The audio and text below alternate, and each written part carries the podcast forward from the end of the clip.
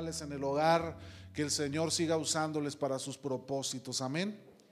Muy bien. Vamos a, comenzar nuestra clase. Busque por ahí Mateo capítulo 3, hermanos, versículo 31 al 33. Hoy vamos a hablar acerca de la parábola de la semilla de mostaza y la levadura. ¿Alguna vez, hermano, hermanas o hermanos, han hecho eh, un pan, un bolillo, un pastel? ¿No? ¿Nunca? ¿Sí lo han hecho? O sea que los que lo han hecho saben más o menos para qué nos sirve la levadura, ¿verdad?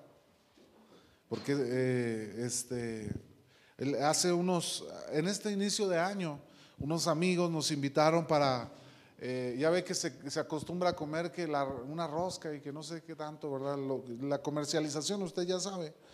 Y, bueno, eh, una, la familia sabía hacer pan y nos invitaron a hacer eh, pues una rosca para no comprarla y ahí todos comernos una rica rosca, ¿no? Ellos habían preparado, su, familia eh, tiene panadería y saben hacer pan.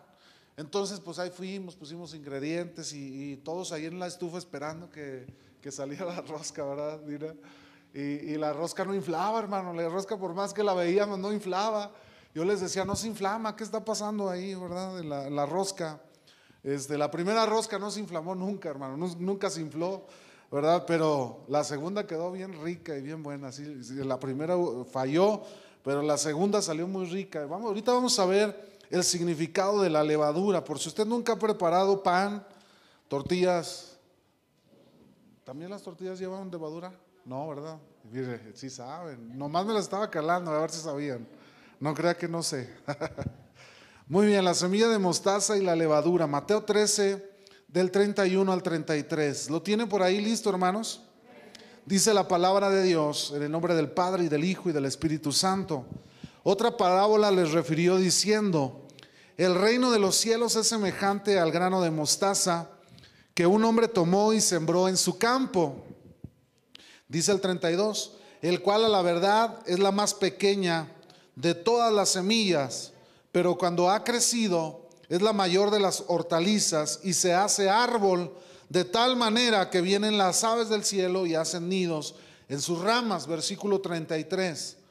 Otra parábola les dijo, el reino de los cielos es semejante a la levadura que tomó una mujer y escondió en tres medidas de harina hasta que todo fue leudado. Oremos a Dios. Señor, te damos gracias en esta tarde por este, esta oportunidad que nos das de poder estar aquí en tu casa, Señor. Queremos pedirte, Señor, que sea tu presencia, que sea tu Espíritu Santo dirigiendo nuestros corazones y nuestras vidas. Señor, quita todo estorbo, toda distracción.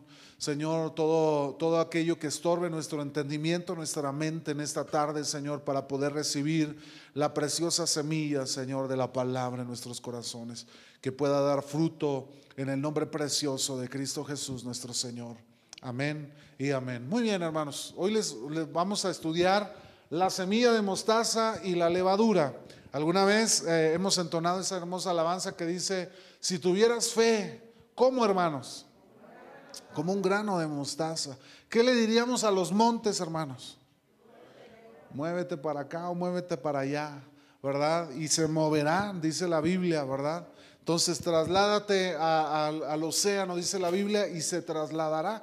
Así lo dice la Escritura, así nos enseña. Vamos a ver ahora, hermanos, por estas dos parábolas, vamos a ver el trasfondo, la siguiente diapositiva, de lo que el Señor Jesucristo nos enseña de esta parábola. Mateo, hermanos, ubica la parábola de la semilla de mostaza como una de las parábolas del reino. ¿Por qué? Porque la, la parábola comienza diciendo, el reino de los cielos es semejante a. Y, bueno, encontramos que estas parábolas de alguna manera nos enseñan, ¿verdad?, a qué se asemeja al reino de los cielos, al reino de Dios. Eh, hermanos, mientras que Lucas la sitúa luego de la sanidad de una mujer que había padecido una enfermedad eh, durante 18 años, Mateo la ubica en las parábolas del reino. Lucas la ubica después de cuando Dios sana, cuando Cristo sana a una mujer que traía una enfermedad de más de 18 años. Hermano, imagínense la mujer que, lo, que no vivió, ¿verdad? Después de 18 años. Pero la Biblia nos enseña porque Mateo, Marcos y Lucas son evangelios sinópticos, son evangelios paralelos, ¿sí? Que quiere decir que, tienen el mismo contenido eh, visto o narrado desde diversas o, diferentes perspectivas, ¿sí? Pero nosotros vemos que Lucas y Mateo parecen ubicar en, en diferente tiempo, ¿verdad? En el espacio, lo que Jesús enseñó acerca de la parábola. Uno eh, veíamos que las parábolas del reino Cristo las enseñó, ¿verdad? Este, en el monte de los olivos, mientras que este, acá Lucas nos, da otra referencia, pero a fin de cuentas eh, no quiere decir que esté equivocada la palabra, sino que cada quien la narró, hermanos, o la vio desde diferente perspectiva. Jesús iba camino a un destino y ambos en eso no se equivocan, sino que lo, lo expresan y lo narran cuando Cristo iba camino a Galilea. ¿sí? Vemos también, hermanos, que Mateo y Lucas incluyen junto con la anterior la parábola de la levadura, mientras que Marcos omite la parábola de la levadura. ¿sí? Marcos no la, no la enseña, no la, no la narra. Ahora Jesús, hermanos, se encontraba en Galilea, muy cerca del mar, cuando enseñó todas estas historias, lo que yo les mencionaba. Jesús estaba en Galilea y él enseñó esta parábola y cada uno dio la perspectiva, ¿verdad? O narró lo que, lo que escuchó de nuestro Señor Jesucristo. Vamos a ver en la siguiente diapositiva, hermanos, la semilla de mostaza. La semilla de mostaza, hermanos, esta, esta parábola que el Señor hace, la semilla era muy común en Palestina. Muchos comentaristas se inclinan a favor de que esta semilla, hermanos, de mostaza de la que se refiere la parábola es la, la sinapsis nigra, que es la semilla negra de mostaza. ¿sí? ¿Sabía usted que hay mostaza que es como amarillita y luego la mostaza negra? Bueno, en esta parábola dicen que se refería a esta mostaza negra, unos granitos chiquitos, ¿sí? unas semillitas muy pequeñas. Y, dicen que se refiere a esto porque en Palestina eh, se sembraba y se usaba la, semilla negra de mostaza. Entonces Cristo les estaba hablando la parábola, ¿verdad? Enseñándoles de lo que ellos conocían en ese tiempo. E, esta semilla, hermanos, era una semilla muy pequeña, muy pequeñita, muy chiquita, pero que cuando esta, hermanos, este, e, esta tarda más o menos aproximadamente cinco días en germinar en la tierra, y luego la planta comienza a crecer hasta convertirse en una planta muy, muy alta, muy grande, ¿sí? Con, muy frondosa, con hojas, con ramas muy extensas y, da una sombra muy amplia. ¿sí? La siguiente diapositiva les puse un ejemplo de lo que pasa cuando la semilla crece. Este es un árbol, hermanos, que representa el árbol de la semilla de mostaza. ¿Se acuerda los granitos negros chiquitos, hermano? Bueno, pues terminan siendo un árbol muy frondoso, muy extenso, que ah, hace una, una sombra muy amplia, ¿sí? Cuando la semilla de mostaza crece, se convierte en un árbol muy grande, que durante el otoño, hermanos, eh, las ramas eh, adquieren una rigidez y las aves de diversas especies comienzan a venir.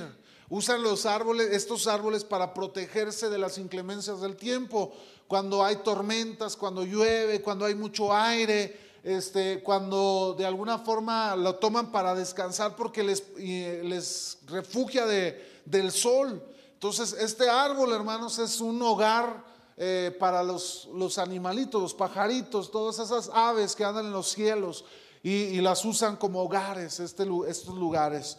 ¿sí? Entonces, fíjese cómo la semillita se convierte en un árbol gigantesco. ¿verdad? Esto es algo sorprendente, hermanos. Por eso Jesucristo decía, siendo una de las semillas más pequeñas, se convierte en una de las más grandes hortalizas, de los árboles más grandes. Vamos a ver el trasfondo, hermanos, de la, de la levadura. La levadura, ¿qué es la levadura, hermanos? Algunos de ustedes van a decir, bueno, es una, es un polvito, ¿verdad? Que se le echa a la harina, ¿verdad? ¿Y qué hace? ¿Qué es lo que provoca ese polvito, hermanos? ¿O hermanas? ¿Cómo? Esponja la masa, yo le digo la inflama, se ríen porque les digo que la inflamo. Bueno, la, hace que se esponje, ¿sí? que se empiece a esponjar. Eso hace la levadura. Ahora, el, término más técnico, hermanos, La levadura es un conjunto de hongos microscópicos que producen la fermentación. ¿Sí? Eso que dicen que se esponja, bueno, es, son hongos microscópicos que hacen que fermente la harina. ¿Sí? La levadura, hermanos, mencionada en el pasaje, correspondía a un pedazo de masa fermentada que se guardaba de la masa que, o que hacían anteriormente. Es decir, ellos amasaban su masa, sacaban un, pedazo de masa, la dejaban aparte, ¿sí? y con lo demás hacían su pan, y, generalmente hacían pan en grandes cantidades, hermanos, porque ellos, bueno, lo, lo, guardaban para comer pan durante un largo periodo de días. Es decir, ellos no hacían pan para un día, hermanos. Es así como en diciembre, ya que hacemos tamales y, queremos, eh, muchas veces queremos acabarlos en un día y no se puede y tenemos que guardar en el congelador y, almorzamos y comemos y cenamos. Bueno, ellos hacían lo mismo pero con el pan, hacían muchas grandes cantidades de pan y comían toda la semana, ¿sí? De este pan. Bueno, hermanos, este era conocida como una masa madre. Este pedazo de masa aparte era conocido como masa madre. Y luego este trozo, hermanos, lo disolvían en agua, lo metían en agua el, la masa madre la metían en agua durante el, amasado eh, antes de que se añadiera la harina. Es decir, usted comenzaba a amasar para hacer pan y luego ya su pedazo de masa que tenía de la vez pasada lo metía en agua, lo dejaba ahí mientras usted amasaba, eh, eh, amasaba toda la harina y luego ya cuando estaba lista echaba lo, que, lo del agua, así lo metía, ¿sí? Otra forma era como mezclar la masa con la masa que iba usted, la harina que iba a amasar, ¿sí? Para que se, uniera a la otra masa y comenzara a fermentar, ¿sí? El pan eh, que se hacía de esa manera se le conocía como pan leudado. Y usted ha escuchado en el Evangelio, hermano, muchas veces esto acerca de leudarse o de, eh, de no contaminarse. Relacionamos la levadura con cosas negativas, ¿no? Bueno, la Biblia muchas las, las orienta a cosas negativas, como por ejemplo cuando les enseñaba y les dice que no este, fueran, no, no, se no permitieran que la levadura de los fariseos se introdujera, como diciendo la religiosidad, todo aquello que no era bueno para lo que Cristo les estaba enseñando. Bueno, en este caso tiene otro propósito. La levadura no tiene que ver con algo malo, sino con algo bueno. Tiene una aplicación buena, hermanos, porque tiene que ver con el reino de los cielos. Por lo general, hermanos, se veía la levadura, le digo, como un signo, un símbolo de corrupción y de maldad o de mal. Pero en este caso no, en esta parábola no. Vamos a avanzar, hermanos, en, en la si había visto allá a un lado la, imagen, si nos regresamos al anterior, por favor, rapidote, y le puse el ejemplo, hermanos. Este, este es una levadura, ¿sí? Ahí introducían, se introduce la masa, esa masa que ya había sido dejada, que ya traía los hongos fermentadores, ¿sí? Entonces ya cuando se mezclaba con la otra, con la otra masa, al dejarla reposar, se, se empezaba a inflar, se empezaba a esponjar, ¿sí? La siguiente diapositiva, ahora sí, hermanos. Y vamos a hablar acerca de la parábola de la semilla de mostaza. La Biblia nos enseña que eh, esta parábola es una comparación con el reino de los cielos, ¿sí? la, acerca de la semilla de mostaza que el reino de los cielos es semejante a esta semilla, que es pequeña pero que se convierte en algo muy grande. Comienza tal vez con algo muy pequeño, comienza tal vez de una forma muy pequeña, pero se hace algo muy grande. En el Señor, hermanos, usted y yo siempre vamos a ver que Dios es un Dios grande, es un Dios omnipotente, Él tiene todo el poder. Dios no anda con pequeñeces, hermano. El Señor hace cosas perfectas, cosas grandes y hay veces, hermano, nosotros dudamos del poder de Dios, dudamos de lo que Dios pueda hacer en nuestra vida. Pero yo quiero decirle que Dios tiene el poder para sanar. ¿Usted sabía eso, hermano? Dios tiene el poder para liberar, Dios tiene el poder para rescatar, Dios tiene el poder, hermanos, para hacer todo lo que Él se proponga en su soberanía y en su poder. Él tiene todo el poder, hermano. La iglesia de hoy en día debería de estar buscando a ese Dios poderoso que todo lo puede, todo lo mueve. No hay nada que pueda oponerse, hermanos, a nuestro Señor, el Dios que usted y yo adoramos y alabamos. Gloria sea al Señor, hermanos. Las semillas, hermanos, la más pequeña de todas las semillas, la semilla de mostaza, una semilla muy chiquitita, ¿verdad? Pero que tiene un gran potencial eh, dentro de sí. Hermanos, la, historia nos dice que el Jesucristo dejó a un puñado de, discípulos, ¿verdad? La Biblia nos enseña que en un inicio él tuvo muchos discípulos, hubo una gran cantidad que lo siguió pero que conforme fue pasando el tiempo, al final él se quedó con un grupo de 12 hombres y algunas mujeres entre aquellos que creyeron al, Evangelio, que creyeron a la palabra y que de alguna forma guardaron en sus corazones ¿verdad? la palabra del Señor. Total que la Biblia nos dice que cuando la iglesia primitiva comenzó, hermanos, estaban en un lugar alto, ¿verdad? En el aposento alto y había cuántas personas, hermano? 120 sobre los cuales descendió el Espíritu Santo. La Biblia nos enseña así. Bueno, hermanos, el reino de Dios, cuando Cristo vino a la tierra, comenzó con 120 personas.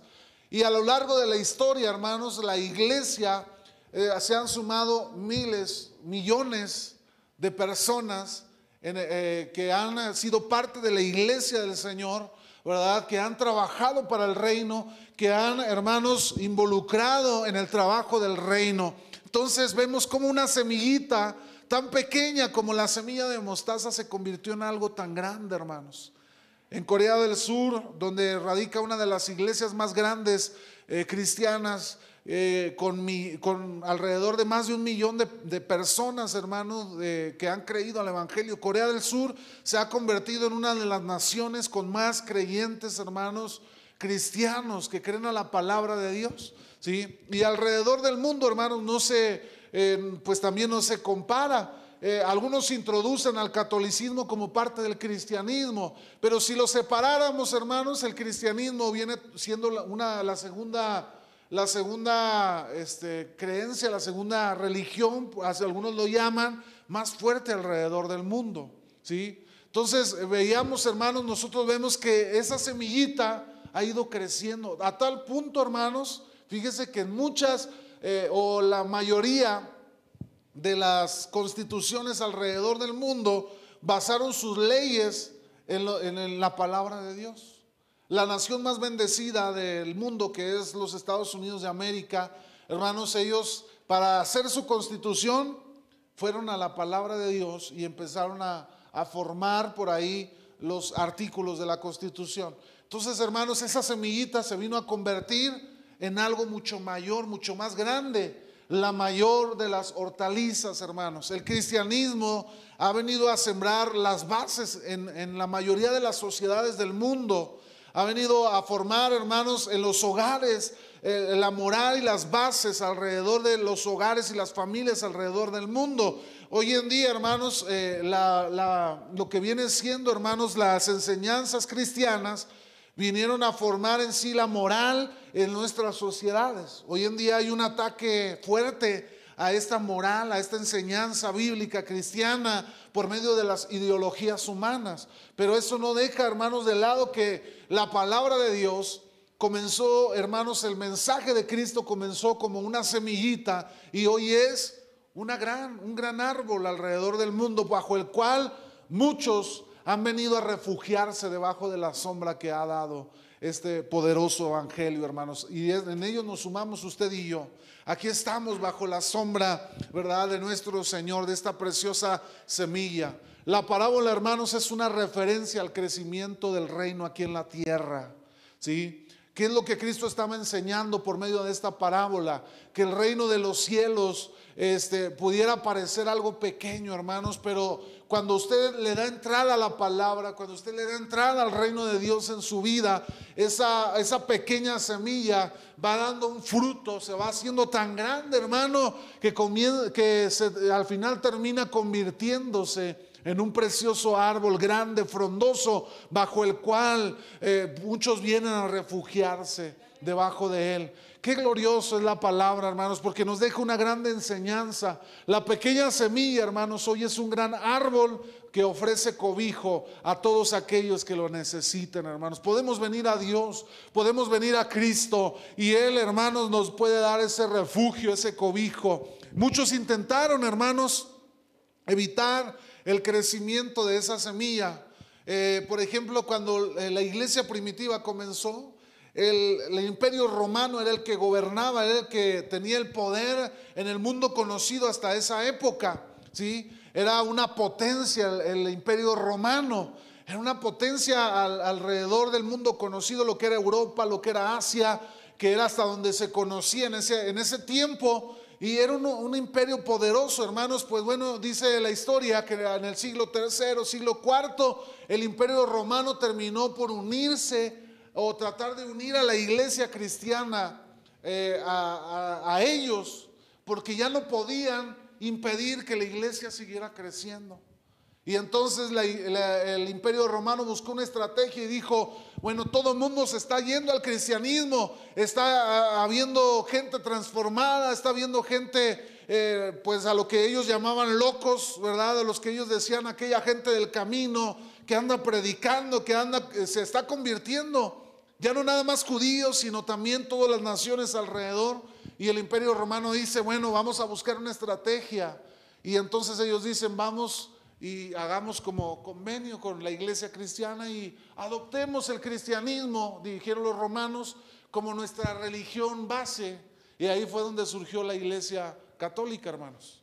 La iglesia católica no, no surgió en Pedro como dicen ellos, que Pedro fue el primer papa, y eso es una mentira, porque la iglesia romana no se instituyó hasta el siglo IV después de Cristo, y fue cuando el, imperio romano quiso, congraciarse con los cristianos. Los verdaderos cristianos, hermanos, permanecieron firmes y prefirieron la persecución antes de aliarse al imperio romano. Amén. Vamos bien hasta aquí, hermanos. Eso es la semilla de mostaza, era lo que Cristo se refería. ¿A qué se refería Cristo con la, con la levadura, hermanos? ¿Qué quería enseñar el Señor con esto de la levadura en la siguiente diapositiva?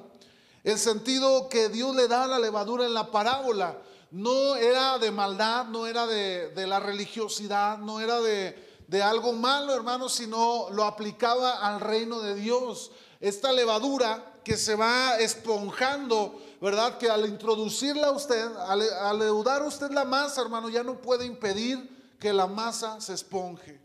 Ya está dentro de los microorganismos, esos hongos microorgánicos comienzan a hacer su trabajo y comienza, hermanos, a, esponjarse toda aquella harina y, y, a tal punto, hermanos, que mi esposa cuando ha hecho así cosas de harina, ¿verdad? Hace unos ricos les llamamos cortadillos, ¿verdad? Este, que, es herencia de su mamá, ¿verdad? Que también los hace muy buenos, por cierto, mi suegra. Y, cuando los hacen, hermanos, eh, dejan ahí la bolita y cuando la abre usted ya es una bolota más grande, ¿verdad? Ya la empieza a expandir usted y ya es algo más grande. Bueno, hermanos, el sentido de esa parábola es aplicable al reino de Dios.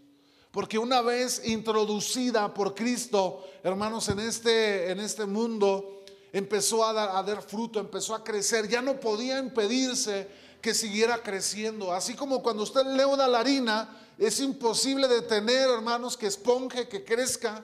Así el reino de Dios, una vez sembrado, es imposible que no dé fruto y que crezca. Con tanta razón dice la palabra de Dios, hermanos, que eh, la palabra siempre dará fruto. ¿Lo ha leído en alguna ocasión, hermanos? la palabra de Dios siempre va a dar fruto. Por eso, hermanos, yo no estoy de acuerdo en que la iglesia use estrategias donde no se predique la palabra de Dios. Yo creo que nosotros como iglesia, toda estrategia es buena siempre y cuando vaya la palabra de Dios ahí introducida, hermanos. Porque al final de cuentas la Biblia dice que la fe viene por qué, hermanos? Y el oír la palabra de Dios. Si yo me pongo a hacer estrategias donde quito la palabra, hermanos, ¿qué fruto va a haber? El día en que yo retire las estrategias, la gente se va a ir. Porque lo que da fruto en nuestros corazones es la palabra de Dios, hermano. Amén. Así que usted cuando hable, hermanos, si usted testifica o da su testimonio, meta la palabra de Dios. Hable la palabra. Predique la palabra, porque la palabra es la que va a dar fruto en nuestras vidas. Es la que va, tarde que temprano, será la semilla que va a germinar en el corazón. Aunque parezca que no, hermanos, si usted le habla a sus hijos la palabra, aunque parezca que no, tarde que temprano, esa semilla va a empezar a dar fruto en el corazón. Se lo dice un, hombre que mi mamá siempre desde niño nos habló la palabra de Dios, nos enseñó las historias, nos enseñó a orar, nos hablaba de la, de la palabra. Hubo un tiempo donde no, no, nos congregábamos, pero mi mamá siempre nos, al acostarnos nos hablaba, nos oraba por nosotros y la semilla siempre era sembrada en el corazón, hermanos. A tal punto que cuando yo quise descarriarme del, del camino de Dios, hermanos, en mi adolescencia, yo no podía disfrutar porque yo ahí traía la semilla que todos los días ahí me, me, calaba, hermanos, me incomodaba.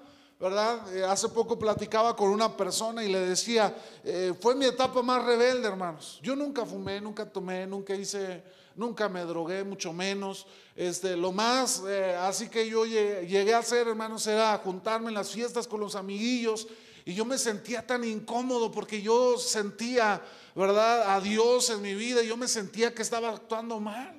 Ni siquiera podía sentirme a gusto con los amigos porque aquí estaba la semilla que daba fruto en mi vida, hermanos. Amén. No se canse de hablarle a sus hijos la palabra. Aunque usted no vea frutos ahora, hermanos, tarde que temprano la semilla nunca vuelve vacía. Siempre dará fruto. Amén, hermano. Muy bien. El trabajo, hermanos, de todos esto, no, perdón, el reino de Dios es una fuerza, una fuerza penetrante que todo lo invade, todo lo transforma y todo lo revoluciona. ¿Cierto o no, hermanos? Todo lo invade. Una vez que llega la palabra, hermanos, eh, por ahí eh, alguien enseñó una vez y decía, Dios no quiere un porcentaje de tu vida, un porcentaje de tu corazón. Dios lo quiere todo, hermanos. Cuando Dios, tú le abres la puerta a Dios, Dios quiere todo. ¿Por qué cree que muchos luchan? Porque Dios quiere todo, pero luchan con su carne, luchan con sus deseos, luchan con el mundo. Y, ahí están, hermanos, este, luchando porque no quieren abrirle y entregarle a Dios en su totalidad, su corazón y su vida. Decía, escuchaba una prédica de Gille Ávila, hermanos, y él decía, ay, que le decían muchos hermanos, ay, pastor, es que usted no sabe.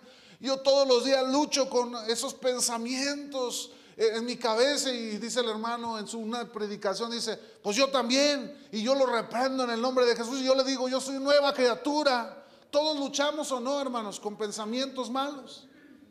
De repente ya ahí está el pensamiento, ¿no? Pero usted, hermano, va a ser el que va a decidir si le da entrada en su vida o si se levanta y le dice, ¿verdad? Toma su lugar, su identidad y le dice, yo soy hijo de Dios. Sí, a lo mejor aquí está ese pensamiento, pero yo no lo acepto en el nombre de Jesús. Amén, hermano. Pero ahí están unos que se lo creen, ¿verdad? Y, ay, pensamiento malo. Y, el problema ya es cuando lo dejamos pasar al corazón. Porque en el corazón, hermano, nace la acción, la voluntad. Una vez que ese pensamiento pase acá, hermano, lo que sigue, ¿qué cree que va a hacer? Ejecutar el pecado, actuar, y entonces es ahí cuando se empiezan a complicar las cosas, hermano. El trabajo de los microorganismos, hermanos, de esos organismos microscópicos, no puede ser visto a simple vista, pero se pueden apreciar sus efectos. El poder del Espíritu Santo, donde quiera que los creyentes llegaban, provocaba un cambio positivo, hermanos.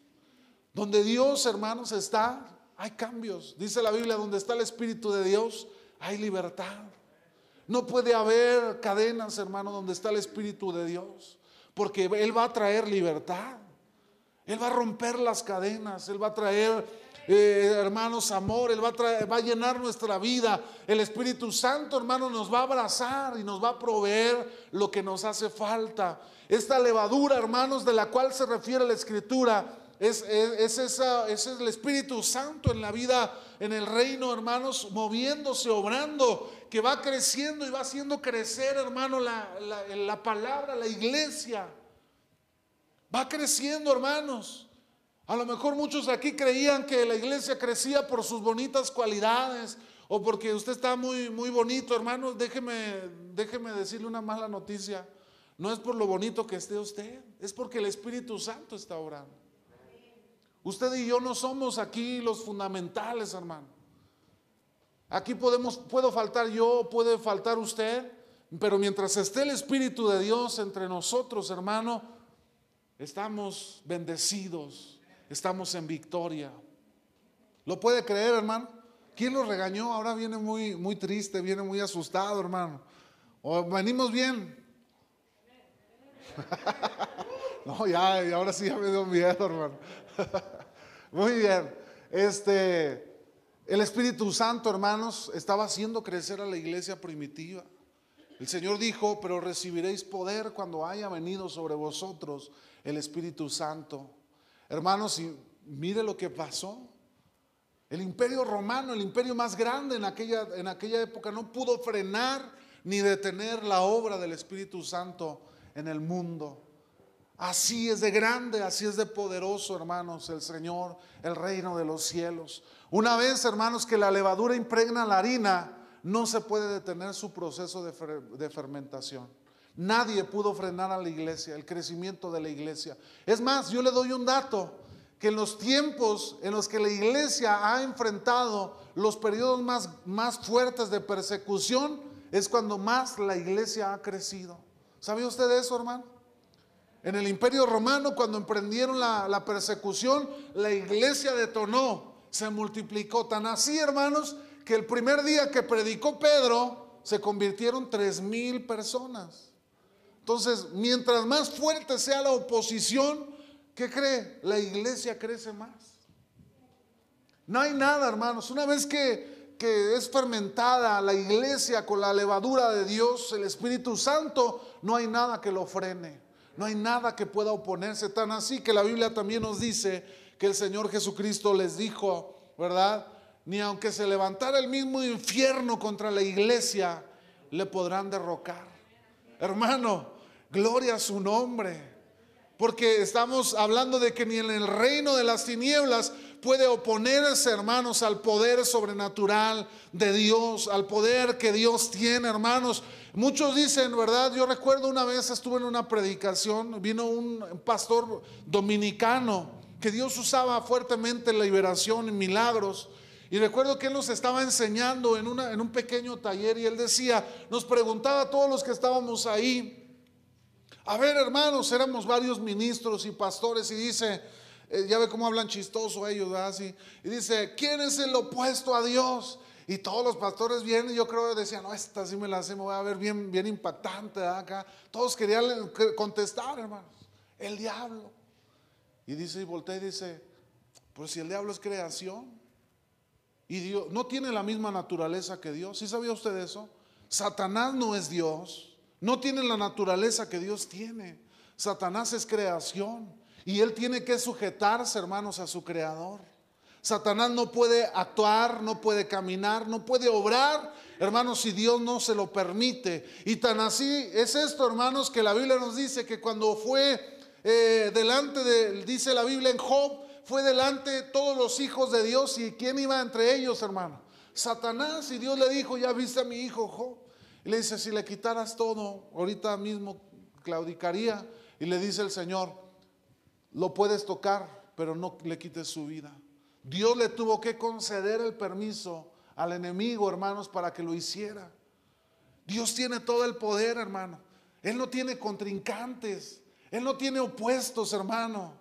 Eso es una mentira que Satanás nos quiere hacer creer a nosotros, que Satanás puede oponérsele a Dios. No es cierto, hermano, Satanás no tiene el poder para oponérsele a Dios. A lo mejor Satanás se puede oponer a nosotros en nuestra fuerza, pero en el poder de Dios, hermanos, es imposible que el reino de las tinieblas prevalezca contra el poder de la iglesia, porque es el Espíritu Santo. ¿Cuántos dicen amén a eso, hermano? Por eso la iglesia crece y sigue creciendo aún en medio de la ideología de género, aún en medio, hermanos, de toda esta persecución que están entablando contra los valores y los principios morales de la palabra. Hermanos, yo le puedo asegurar que la iglesia seguirá creciendo y multiplicándose para gloria del Señor. Hace unos días, hermano, el día de ayer, de hecho, platicaba con mi hermano por el WhatsApp. Él se congrega en otra iglesia y me decía, oye Isaac, ¿a qué no sabes quién está viniendo a la congregación? Le digo, no, pues no sé. Me mandó la foto de, de la persona, hermanos. Este joven, este joven, ya no tan joven, ¿verdad? Porque fue hace muchos años, él estuvo conmigo en la secundaria, un jovencito que estaba introducido en las pandillas, eh, tatuado, este, mal eh, un jovencito, hermanos, que lideraba masas ahí en las pandillas y ahora estaba en la iglesia adorando a Dios, hermano. Le digo a mi hermano, gloria sea Dios, hermano, porque Dios está obrando. Si usted cree, hermano, si usted ya da por terminado, yo me acuerdo de aquella mujer que decía, aquellos dos jóvenes ya esos no van a salvarse. Ya su mamá los ha traído desde niños a la iglesia y ni están en el camino de Dios. Hoy están sirviendo a Dios. Hermano, usted puede darse por vencido, pero Dios no, porque Dios tiene el poder para cambiar aún el corazón más aferrado, hermanos, más malo, más oscuro. Dios puede convertirlo, hermanos, y puede transformarlo. ¿Cuántos dicen amén a eso? Así que usted no ande diciendo que ya no tiene eh, esperanza, hermano. ¿Usted quién es para decir eso? Dios es el bueno aquí. Él es soberano y Él cumple su voluntad en medio de nosotros. La, la, levadura y la semilla de mostaza era una analogía que Cristo hizo de lo que el reino sería en este mundo, hermanos. Comenzaría como algo pequeño, pero lo que ah, va haciendo al germinar es algo muy grande y que hoy en día lo vivimos alrededor del mundo. Hermanos, el Evangelio se está predicando por todas partes. El Evangelio está cada día más, personas lo están conociendo y están experimentando el poder de Dios, hermano. Yo creo firmemente que hoy, hermanos, eh, este, yo estaba investigando acerca de las noticias, hermano, de que la ONU declaró una Agenda 2030, se llama así que tienen el plan de que hasta para el 2030 haya establecido un orden mundial en el planeta, haya establecidas las ideologías de género en el planeta. ¿Y a qué les suena esto, hermanos? Ellos tienen el plan de que en el 2030 todos estén sujetos a este plan. A mí me suena que Cristo viene pronto, hermanos. ¿Cuántos dicen amén a eso? Y la iglesia tiene que estar lista. Hermanos, tenemos que predicar la palabra y yo creo firmemente que vienen tiempos de avivamiento a nuestro planeta, hermanos, al mundo. Viene avivamiento, hermanos, para nosotros, donde aquellos que tienen el deseo de escuchar están escuchando y están creyendo a la palabra de Dios. Por eso no se cansa de predicar la palabra. Veamos los principios de esta enseñanza, hermanos. Nos inspiran la confianza y nos alientan con nuestra esperanza. Jesús nos muestra, hermanos, que aunque el reino sufra oposición, va a salir adelante, va a crecer, va a caminar. No hay nada que pueda frenarlo. Ni Satanás puede frenar el crecimiento, hermanos, del reino de Dios en nuestras vidas. No puede hacerlo, hermanos. La obra de Dios se hará, sus propósitos se cumplirán y la iglesia no dejará de crecer. La iglesia seguirá creciendo, hermanos, porque la semillita sigue creciendo y creciendo a lo largo de toda la historia. Nos incentiva a trabajar bajo la dependencia del poder divino. Nuestra tarea, hermanos, es comunicar las buenas noticias salvadoras. Ese es su deber y es mi deber, comunicar la palabra de Dios. ¿Sí? Pero el crecimiento, ¿quién lo da, hermano? Lo va a dar Dios. El Espíritu Santo hará la parte que le corresponde. Él es quien produce los resultados. Hermanos, en el ministerio, en el servicio a Dios, uno muchas veces sufre situaciones en las que uno se frustra y dice, ¿por qué no, no crece? ¿Por qué no avanzamos, hermano? No se desespere, sea paciente. Porque yo he entendido que yo no puedo convertir a las personas. Por más que yo me siente con alguien y le diga, mira, el Señor tiene cosas hermosas para ti, mira esto, aquello. Pero si el Espíritu Santo, hermano, no obra, por más que yo lo intente, no puede haber nada. Mi labor, hermanos, es predicar la palabra de Dios. La única semilla que puede dar fruto en el corazón de las personas. Esa es su labor y es mi labor. predicar la palabra. Lo demás, ¿quién lo va a dar, hermanos? Dios. Dios es el importante. Se trata de Dios todo esto. No se trata ni de usted ni de mí.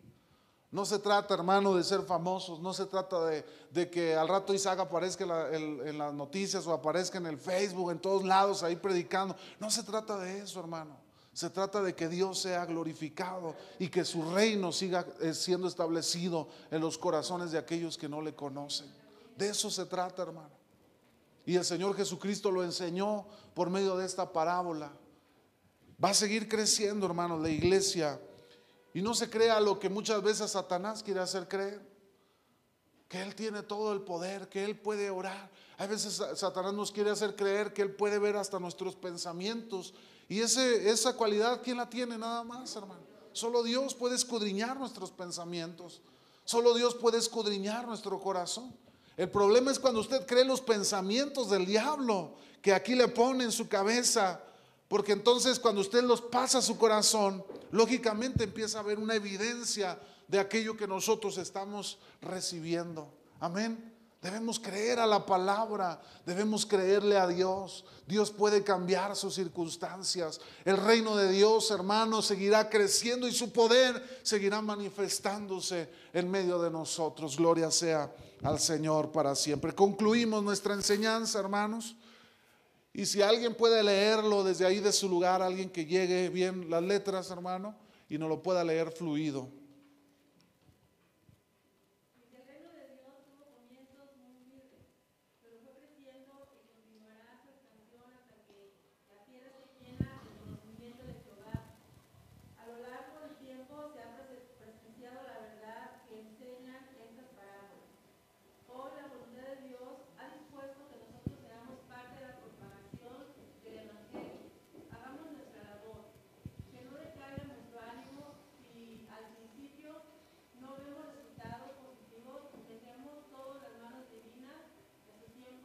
La siguiente.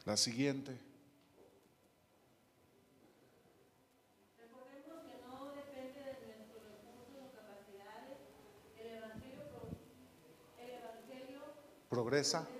progresa con un puñado de hombres, algunos de ellos iletrados, pero revestidos del poder del Espíritu. Aunque a veces no lo percibamos, estemos seguros que Dios obra Así es, hermano. Dios sigue obrando. ¿Cuántos lo creen, hermano? Dios sigue obrando. Yo me gozo con lo que Dios está haciendo. Yo me gozo con lo que Dios hace en medio de nosotros, hermano. Él se glorifica, Él tiene el poder para sanar, para liberarme. Eh, platicaba eh, Isaías, ¿verdad? por mensaje, y yo le decía, yo me gozo con lo que Dios está haciendo en tu vida, en tu familia. Y eso es una verdad, hermano. ¿Por qué? Porque Dios está glorificándose, el reino de los cielos sigue mostrándose y, es el poder de Dios obrando en nuestros corazones. ¿Cuántas veces no hemos atravesado desiertos, hermano? Y Dios ahí ha estado para sostenernos y ponernos sobre roca firme.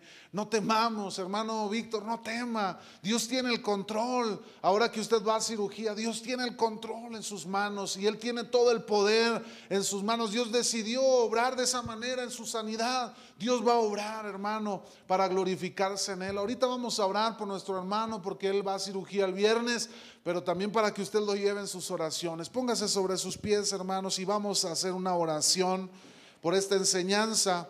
Y también, hermanos, vamos a orar por nuestra ofrenda que será depositada en el alfolí. Cierre sus ojos ahí en su lugar y oremos a Dios. Señor, te damos gracias en esta noche por la palabra que has hablado, que has traído, Señor. Yo quiero poner en tus manos, Señor, a cada uno de mis hermanos que está hoy aquí entre nosotros, Dios.